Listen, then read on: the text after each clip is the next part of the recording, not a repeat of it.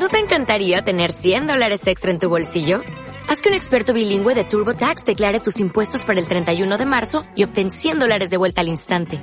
Porque no importa cuáles hayan sido tus logros del año pasado, TurboTax hace que cuenten. Obtén 100 dólares de vuelta y tus impuestos con 100% de precisión. Solo con Intuit TurboTax. Debes declarar para el 31 de marzo. Crédito solo aplicable al costo de la presentación federal con TurboTax Full Service. Oferta sujeta a cambios o cancelación en cualquier momento.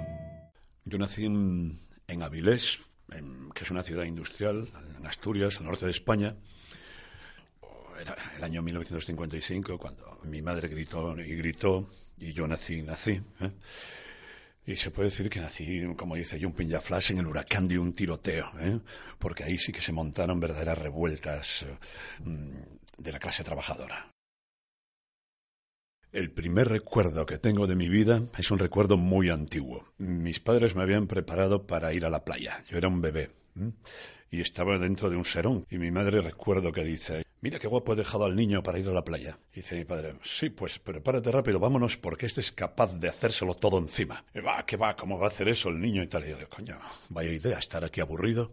Así que cogí y me lo hice todo encima. ¿eh? Y dice, bueno, ahora voy y lo cambio. no pasa nada, es solo un momento. Y dice, bueno, mejor rápido porque es capaz de embadurnarse totalmente. Así que cogí las con mis manitas y me embadurné todo entero. Yo con el colegio era académicamente más bien tirando a desastroso. Era capaz de organizar pequeñas eh, mafias. Era un niño con carisma. Además era justiciero me, enfrentaba a todos los abusones y a los maltratadores. Probablemente por una lectura demasiado atenta de unos cómics que habían, que eran El Jabato, El Capitán Trueno, enseguida aprendí a, pegarme muy bien y a defenderme con gran eficiencia. Colecciono soldaditos de plomo. Los coleccionaba de pequeño. De los cuatro años recuerdo tener los primeros. Son como una especie de alter ego, los soldaditos de plomo, puedes correr aventuras. Pero una gran parte de ellos tiene un, componente artístico interesante. Grandes artistas en este país canalizaban todo ese arte en, el mundo del juguete. Mi tiempo libre siempre lo he ocupado en buscarme problemas. ¿eh? Meterme en aventuras, correr aventuras, resulta excitante y siempre las he encontrado con facilidad. Me tiraba de cabeza a cualquier tipo de cosas. Mm, llegó un momento en el que acabé viviendo en un, pueblo de montaña, Y en ese pueblo, probablemente el sitio más pequeño donde, viví, la naturaleza estaba al alcance de la mano, así que todos los setos tal, los tenía horadados, tenía mm, pasillos por, todo, por toda la zona y podías ver todo sin ser visto, en fin, tenía montones de vías de escape. Pero claro, toda esa búsqueda de aventuras acabó en que a los 12 años me llevaron a un colegio militarizado para niños problema. Era un colegio de esos de, menor de juventudes de la, de, la Falange, de la OGE. Y bueno, tuve la fortuna de permanecer allí, aunque era, era como fastio yeye, ¿eh? porque ya empezaban a sonar mm, todo ese beat que, que, se inició con los brincos, los bravos y todo eso. Entonces eh, era como una mezcla extraña. ¿eh? Tuve la fortuna de irme de ahí muy pronto. De ahí me fui a Vitoria, donde ya mi vida académica se desplomó totalmente. A mi padre me recuerdo que le dijeron cuando me expulsaron del último sitio, tiene que irse de aquí. Viste como una estrella de cine, lleva unas gafas que parecen televisores en color y todos los niños quieren hacer lo mismo, tenemos que expulsarle. Así que me vi con 14 años abocado a, bueno, me daba clases un teniente de artillería y yo me presentaba libre a los exámenes para completar así los cursos académicos. De ahí nos fuimos, regresamos a Asturias, nos fuimos a Gijón, ingresé, bueno, pasé por montones de sitios, de estas academias eh, donde iban todos los desechos, mm, todos los fracasos escolares. Conocí gente muy inteligente en estos sitios y de ellos pues, aprendí muchísimo. En algunos eh, partes encontrabas profesores muy dignos de serlo, a los que extraje todos, o la gran parte de sus conocimientos. Me alimenté de ellos, vampiricé lo más posible. Y al final, bingo, cuando llego a la universidad resulta que soy un alumno brillante. Se habían terminado todas las animosidades que provocaba en el profesorado y al ejecutar todas las ideas, plasmarlas en un papel de forma mucho más anónima, era un tipo brillante, y así estaba la historia académica en el momento. ¿eh? Bueno, hay una tradición familiar. Mm, mi padre es abogado, mi abuelo era abogado. Pero yo, en principio, mi, primera vocación era ser marciano. Yo quería tocar en un grupo de rock, quería tocar la guitarra, pero claro, el, mundo real era otra cosa distinta. Y la España de 1977, pues mm, mejor me, me, ponía a estudiar una carrera universitaria. Así que me introduje en, la universidad, empecé a Derecho con, suma facilidad, aprobaba con, estudiando muy poco, podría conseguir notas altas. Y, nada, ese era mi camino. Hasta que veo que, al, al igual que en España, los años 50, mm, los años 60, perdón, los años 60 no llegan uh, hasta 1964 o 1965, los años 80 se adelantan y empiezan a llegar en 1978. España da un vuelco total. En 1979 ya estábamos en los clarísimos años 80 aquí. ¿eh? Y viendo que se abrían un montón de posibilidades para dentro del mundo del arte, pues en la música ocurre lo mismo. Y no solo ocurre esto de la movida madrileña, esta es una visión muy miope de gente que estaban, bueno, de gente de radio y de prensa que estaban casi adscritos, a, que no tenían posibilidad de viajar. Yo estaba viajando constantemente con mi grupo, en ese momento mm, semiprofesional. Entonces veía qué es lo que se estaba produciendo en, bueno, en cada zona. En el País Vasco existía como una especie de rock radical, en Asturias estábamos solo nosotros, eh, Cantabria no había nada, en Galicia eran grupos como con un sentido del humor muy, ácido gallego, muy socarrón. Eh, en Cataluña estaba toda esa porquería del rock layetano que obstruía todo, pero empezaron a salir grupos mods y grupos de rockabilly. Y luego estaba Madrid, que era una isla dentro de, toda la zona centro, ¿eh? porque casi no había nada en todo el resto. Entonces se sentían protagonistas y aislados de todo. Bueno, al final, como los medios estaban aquí, pues acabaron absorbiendo todos estos nutrientes que existían periféricamente hablando, y, y se crea un caldo de cultivo donde realmente sí puede, permite abandonar la facultad a una serie de gente y dedicarse al mundo del arte de lleno. Abandonar la facultad, pero para dedicar ocho horas diarias al estudio. Y cuando llega el momento, ya en el 82, tres años después de abandonar la facultad, y llego a Madrid con mi banda. Mi banda está perfectamente formada, sé manejar los equipos de sonido perfectamente, todos los de mi grupo saben hacerlo, tocamos ya de una manera muy profesional y eso marca la diferencia. Entonces, eh, llegar a tener éxito en Madrid eh, nos resultó tremendamente fácil. Y de hecho, bueno, el rock and roll es un ejercicio de arrogancia. Y mirábamos con arrogancia a todos los grupos que nos encontrábamos. Porque simplemente no sabían tocar. Eran unos lerdos. Y decían, no, es que son muy jóvenes. Es que tienen 21 años. Chaval, si con 21 años tocas así de mal, es que eres tonto del culo, tío. Déjalo. Déjalo. No estás para tocar nada. Tú no sirves para eso. Y nada, me encontré con que Ilegales montan su empresa. Somos autogestionarios. En el 82 ya teníamos, estábamos arrasando. Tocábamos... Eh, casi todos los días y con unos cachés realmente, realmente altos para la época. Hacia el 84 ya era, hacia el 84 ya era tremendo. Era demasiado. Yo creo que en, el 84 yo creo que ya empezamos a enfermarnos, porque el éxito enferma y probablemente la época peor de mi vida ha sido mm, la época de más éxito. Bueno, ya no me sabía, tenías acceso a todo, tenías acceso al sexo con muchísima facilidad. Bueno, mi atrevimiento suple mi total falta de belleza, pero los eh, otros miembros del grupo, que eran guaperas, no como mi caso, mucho más fácilmente que yo, pero que sabía mal hasta el whisky. Las drogas me parecían que todas eran malísimas, eh, no me gustaban nada. Además, la gente del grupo empieza a enfermarse de agotamiento y tocar de manera tan constante produce un desgaste emocional realmente doloroso. Tocar era lo que realmente me alimentaba, pero los viajes por las horribles carreteras de, la España del momento, eh, impracticables algunas veces, eh, los vehículos que carecían casi siempre de aire acondicionado, o si ponías el aire acondicionado, lo pagabas con, problemas de velocidad. ¿eh? Y, bueno, pues ahí, ahí estábamos con todo eso encima. A, veces el, uso de drogas no era algo lúdico, era algo obligado. Tenías que tomarlas para, para afrontar el día siguiente. En principio no pasaba nada porque existían anfetaminas, pero alguien tuvo la buena idea de prohibir todas las anfetaminas, de, poner un, control exhaustivo sobre las anfetaminas.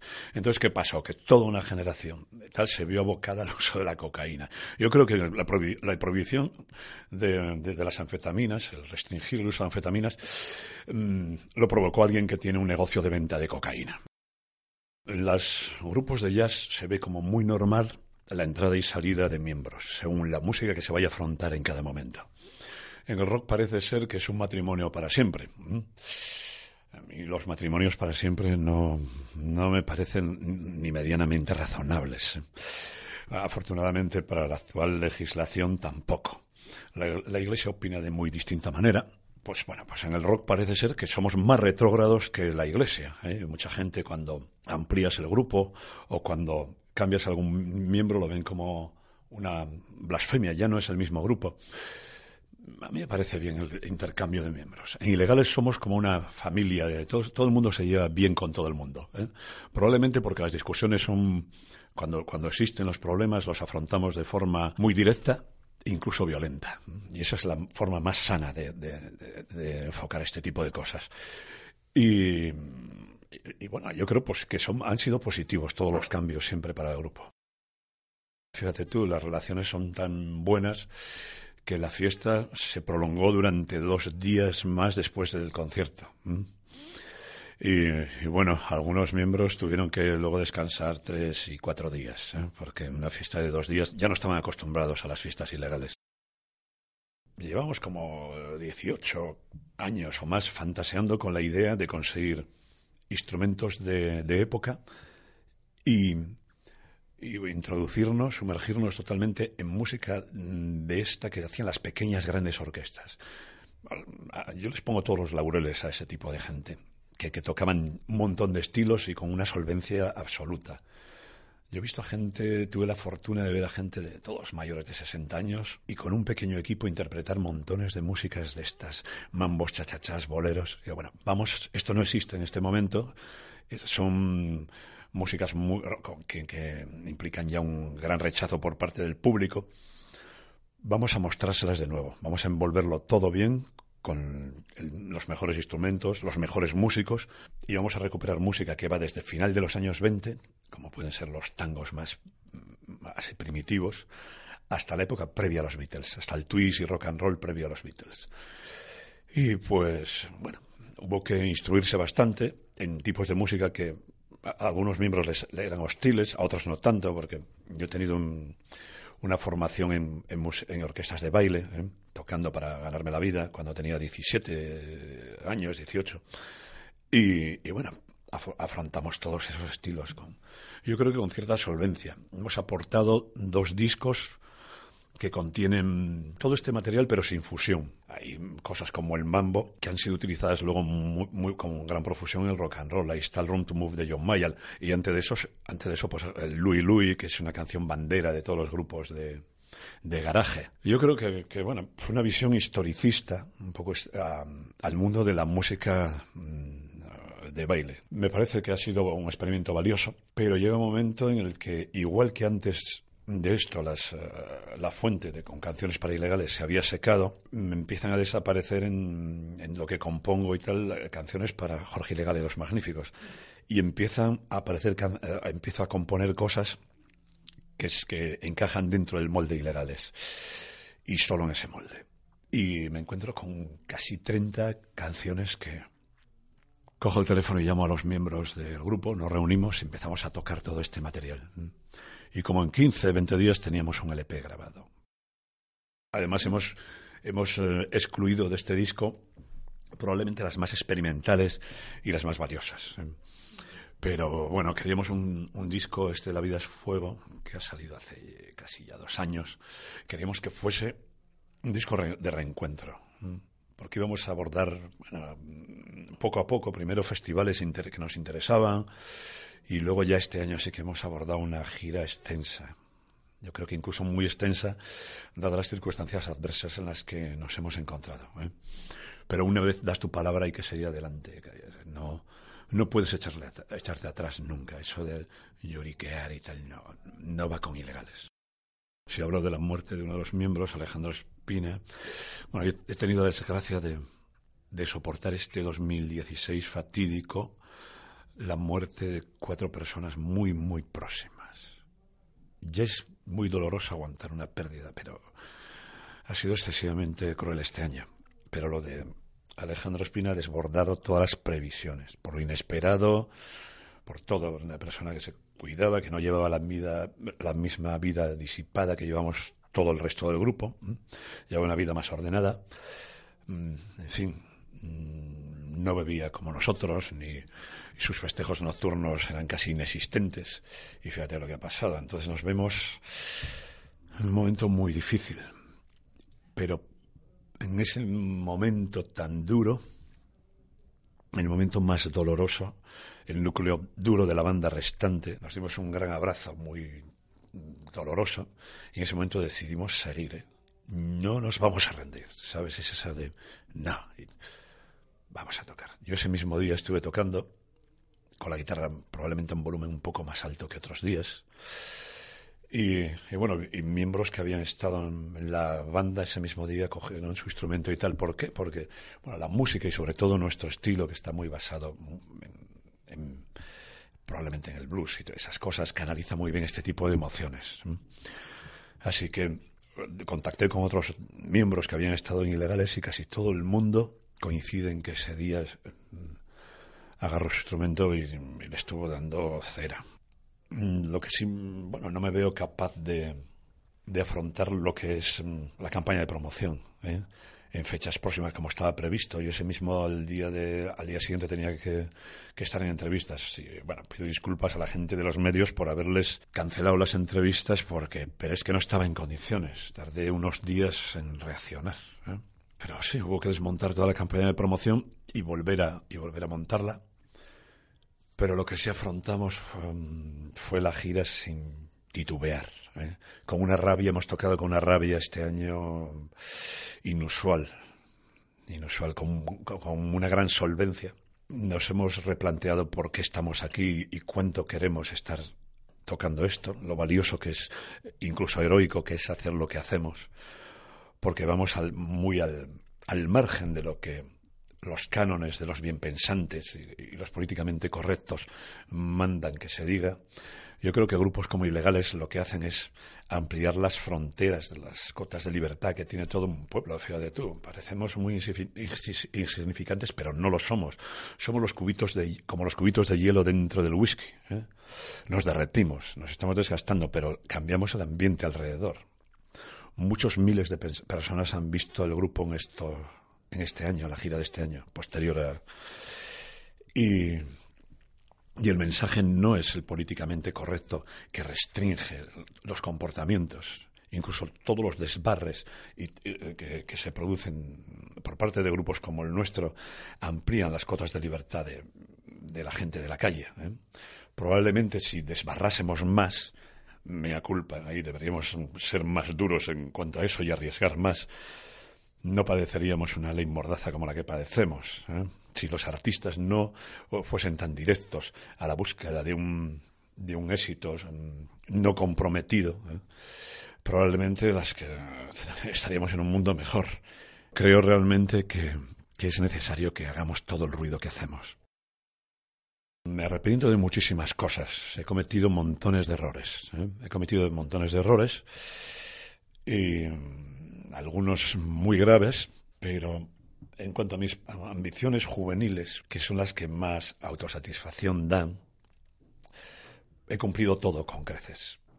Tengo todos los juguetes que quería tener de pequeño. Solo que me da cuenta que todos esos mm, juguetes, todos esos fetiches o herramientas, más bien herramientas, para una guitarra es una herramienta, he descubierto que mm, en fin, algunas experiencias han sido dolorosas, pero he podido ofertar cosas valiosas al público en general. No se trataba de conseguir cosas. Tener dinero, he sido millonario y me ha arruinado varias veces. He tenido mucho dinero y lo he malgastado. No da la felicidad, porque no es un deseo antiguo. Pero mm, las cosas que hemos dado sí me hacen feliz. Sé que hemos dado cosas valiosas. Toda esa música que está ahí, esas 160, 160 y tantas canciones, sí son algo valioso. y hay gente que disfruta de ellas y han ejercido, han ejercido, ejercido como, como antídoto liberador en algunos en, países muy intensamente, como en muchos países de Sudamérica, han sido la señal para una explosión de una lucha por, por el derecho a la libertad de expresión y esas cosas. Así que, bueno, en cuanto a eso me siento satisfecho. En cuanto a, cómo he jugado con mi salud, los riesgos asumidos, creo que he sido un burro tremendo. ¿eh? Metido en montones de líos y como bueno me he enfrentado a los bien pensantes es eh, realmente suicida pues bien es mi obligación escandalizar a mi manager ¿eh? sé que va a poner el grito en el cielo por cada cosa que digo por esto por lo otro pero es que es mi obligación ir contra los bien pensantes y contra todas esas cosas y esa es la obligación de todos los artistas que lo sean ¿eh? Todos estos tan preocupados por su peinado probablemente no sean tan artistas como se creen. No reniego del camino recorrido a pesar de las heridas recibidas.